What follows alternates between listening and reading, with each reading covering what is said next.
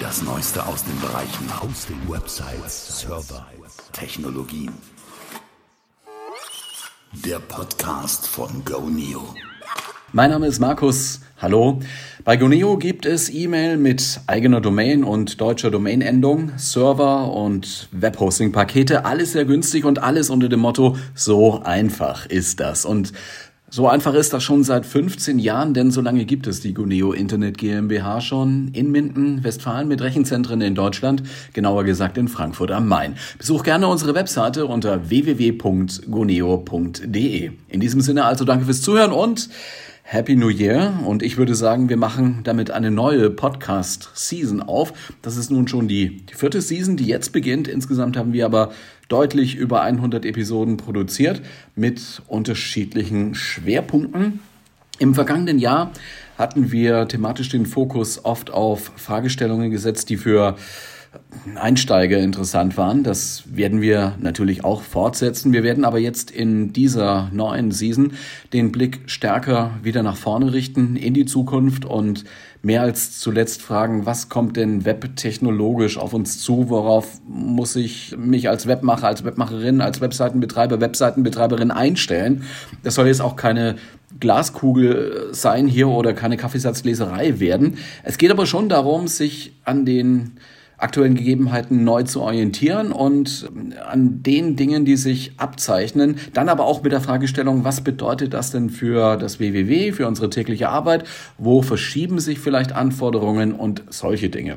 Also, lass bitte auch ein Abo da, da im Podcatcher deiner Wahl, egal ob jetzt auf Apple, Google, Spotify. Und nun, seit dieser Ausgabe auch auf Amazon Music, da gibt es eine Podcast-Kategorie, ich habe das eben im, im Account angemeldet, diesen Podcast-Feed und die Bestätigung auch schon erhalten, dass die Sendungen nun zur Verfügung stehen. Ist schon da, sollte also alles funktionieren. Das hat den Vorteil, dass man den Genuia Podcast dann auch mal mit Alexa hören kann zum Beispiel.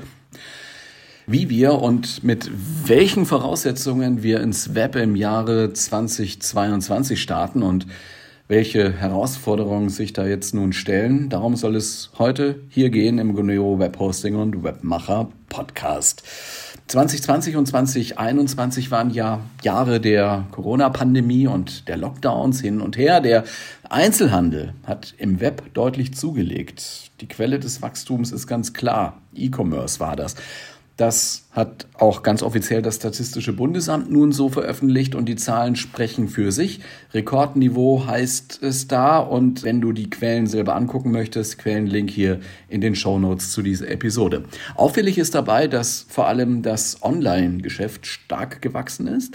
Wenn man sich also so den gesamten Handel ansieht, er ist ein bisschen gewachsen, aber er ist ein bisschen gewachsen, weil das Online-Geschäft so stark war.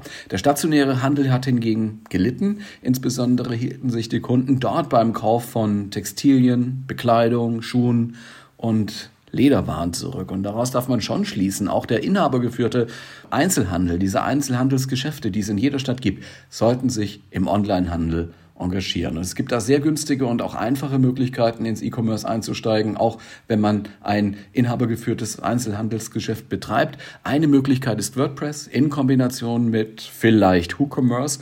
Dafür bucht man zum Beispiel ein Webhosting-Paket von Guneo. Eine andere Variante wäre halt das neue Easy Page 3.0 zu benutzen bei uns. Damit erübrigt sich jede Installation auf einem Server, hat man nichts mit zu tun und die ständigen Updates kann man auch vergessen. Als Händler kann man sein A, Geschäft darstellen und B, gleichzeitig kann man Waren und Dienstleistungen im Web anbieten. Einfach mal unverbindlich ausprobieren, dieses EasyPage 3.0 und antesten. Link dazu auch nochmal hier in den Show Notes. Über EasyPage 3.0 unseren Webbaukasten hier bei Goneo habe ich in der vergangenen Episode ja schon einiges erzählt. Da vielleicht noch mal reinhören, wenn das Thema für dich interessant ist.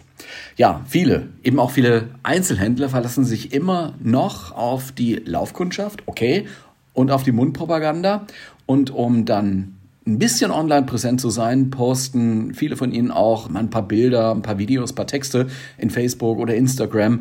Ist auch an sich nicht verkehrt. Es wird nur dann zum Problem, wenn die Plattformen mal in eine andere Richtung gehen oder ihr Geschäftsmodell wechseln. So ein bisschen ist das bei Facebook so. Dort gab es unter anderem eine Namensänderung, aber nicht nur eine Namensänderung. Facebook heißt jetzt so als Company Meta. Wer da nachlesen will, schau einfach mal in die Show Notes. Auch da steht noch ein Link dazu. Und Mark Zuckerberg will in Richtung Metaverse statt World Wide Web. Das kann dann schon mal ein Gamechanger werden, wenn das so werden sollte. Man weiß es nicht genau, worauf Zuckerberg da hinaus will und einigermaßen groß ist die Verwirrung. Die aktuellen Präsentationen setzen sie auf ja, visuelle Darstellungen in 3D-Welten, in denen man sich dann halt mit so einer VR-Brille bewegt. Die braucht man, also so eine Oculus Quest 2. Die kostet halt mal so 500 Euro roundabout, aber sie soll sich auch schon gut verkauft haben, anders als die Vorgänger. Zurzeit vermittelt Meta den Eindruck eines Spiels, vielleicht in der Optik von The Sims, wer das noch kennt.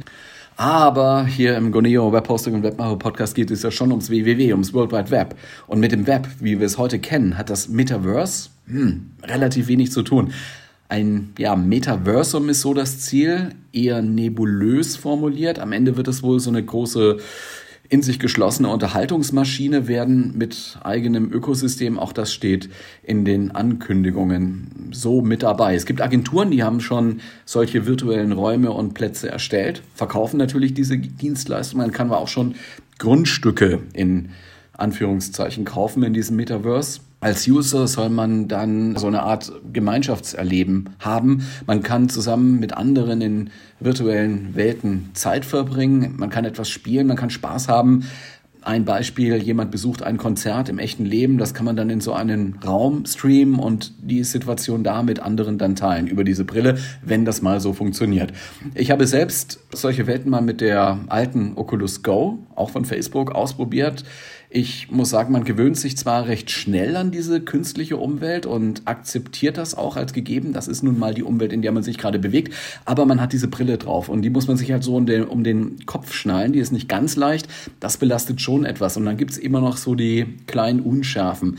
Und das Bild in der Go wäre ja wirklich nicht so wahnsinnig gut. Die Auflösung auch nicht so toll. Es gab immer so ein bisschen Verzögerungen dann in solchen Streams, Verzerrungen im Ton und so weiter. Das Erlebnis war also so semi immersiv, würde ich sagen. Also man wusste da schon, dass man nicht ganz so tief in, in dieser virtuellen Welt drinsteckt, sondern da einfach nur mit äh, einer merkwürdigen Vorrichtung reingucken kann. Das sind so die kleinen ja, Nervpunkte gewesen, äh, die das dann wenig angenehm machen, zumindest auf Dauer. Dabei ist natürlich nun fraglich, welche Rolle der von Usern oder Userinnen erzeugte Inhalt spielt. Die Möglichkeit, eigene Inhalte dort zu platzieren in diesem Metaverse wird sich schon wandeln. Ein Beispiel was wir heute schon kennen, ist das so diese Mischform Augmented Reality, erweiterte Realität, also nicht VR, virtuelle Realität, sondern AR. Da setzt auch Apple mit iOS drauf, Google macht das auch. Das sind dann Apps, mit denen man zum Beispiel die Wohnungseinrichtungen schon mal voransehen kann, bevor man sie bestellt. Oder man bekommt Informationen eingeblendet über das echte Bild, wenn man die Smartphone-Kamera zum Beispiel auf ein Objekt hält, ein Museum, im Museum irgendwas oder auf ein Gebäude da kann man viel machen, aber auch das ist etwas, was außerhalb des Webs eigentlich stattfindet. Das ist nicht mehr das WWW. Und nun könnte man auch fragen, wenn es sowas jetzt gibt und wenn das alles wächst, AR, VR, Apps, ist dann die Webseite ein, tja, äh, aussterbendes Medium? Ja, ja, wohl kaum. Ist nicht überflüssig. Also die Zahl der Websites weltweit wird nicht kleiner. Ganz im Gegenteil, das World Wide Web wächst. Es gibt unter internetlifestats.com einen Counter. Ich lese da heute, heute am 7. Januar 2022 einen Stand von 1,918 Milliarden Websites weltweit. Also nicht einzelne Seiten, sondern Websites, Webauftritte. Und der Counter zählt hoch, nicht runter. Das sind jetzt zwar alles Näherungen, Modelle. Es gibt ja keine globale Registratur für Websites oder sowas. Aber man sieht das ja auch, dieses Wachstum an den Domain-Registrierungen, auch an den Registrierungen unter der topleveldomain.de. Auch da steigt die Zahl weiter. Wir sahen da mal eine Delle. 2018, 2019. Seitdem, ab 2020 insbesondere, stieg die Kurve aber auch wieder und läuft eben auf ja, 18 Millionen registrierter Domainnamen unter der topleveldomain.de für Deutschland zu. Das ist ein Beispiel. Ähnliches sieht man an anderen globalen Top-Level-Domains wie zum Beispiel .com. Das Web ist eben ein Interface zu vielen Services. Als Beispiel Webmail ist äh, typisch dafür. Es ist eigentlich Mail ein eigener Dienst, aber man kann eben auch über einen Webmailer Zugriff nehmen auf ja, die E-Mail-Inhalte, man kann äh, Mails bearbeiten, man kann Mails weiterleiten, man kann Mails neu formulieren. Es ist halt vergleichsweise einfach, mit dem Web umzugehen. Es ist im Grunde ein Textmedium mit Erweiterungen und damit einfach recht universell einsetzbar und überall anzutreffen. Das Web funktioniert einfach, straightforward. Vieles ist mittlerweile nativ, also Video, Audio, Vektorgrafik kann man alles einsetzen, ohne dass der Browser irgendwie erweitert werden muss.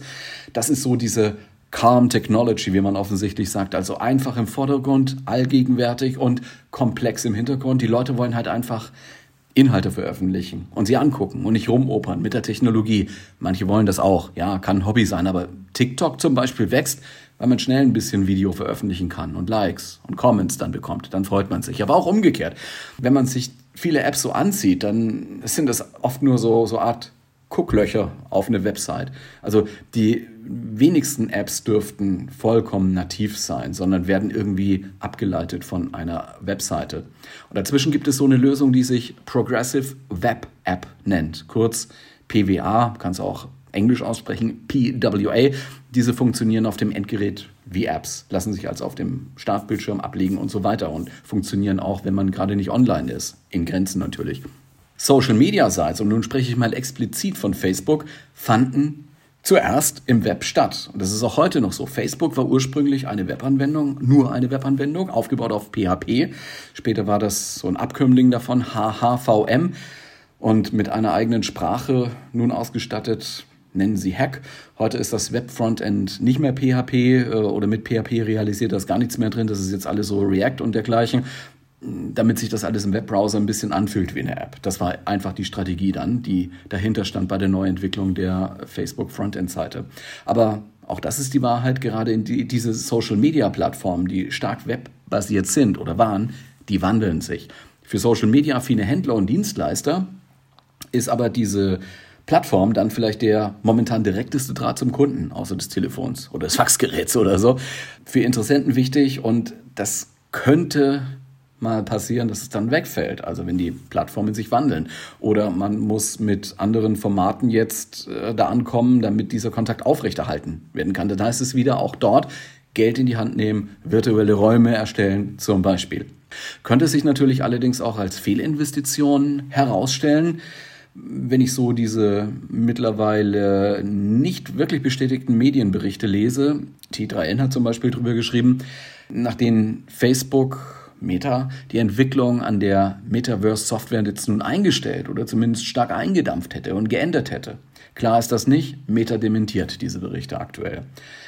Soll man drauf setzen? Die Fragezeichen sind noch groß. Außerdem ist es halt zweifelhaft, ob die Menschen auch wirklich bereit sind, wenn ich jetzt von einem Metaverse spreche, sich so eine Oculus Quest 2 für 500 Euro zuzulegen und B, die dann auch aufzusetzen, wenn man irgendwie so eine Session machen möchte. Also es ist äh, nicht unbedingt das angenehmste Gefühl. Ausdefiniert ist das alles auch noch nicht. Ist ja auch nicht der erste Anlauf.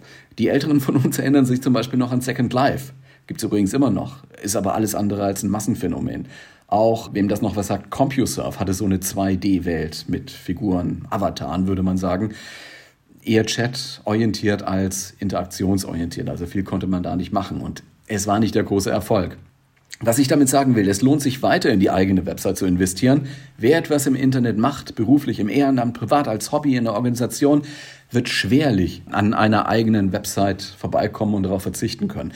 Dafür gibt es ja die Webhosting-Angebote von Guneo. Also schau gerne mal auf unsere Webseite auf www www.goneo.de. Und wenn dir diese Inhalte hier gefallen und wenn du Leute kennst, die sich auch mit sowas beschäftigen, dann leite diesen Podcast-Link gerne weiter. Stelle sicher, dass du diesen Podcast abonniert hast, denn dann verpasst du auch keine Episode. In diesem Sinne, vielen Dank fürs Zuhören. Bis zum nächsten Mal. Ich wünsche ein wundervolles Wochenende mit allem, was dazu gehört. Ciao, wir hören uns.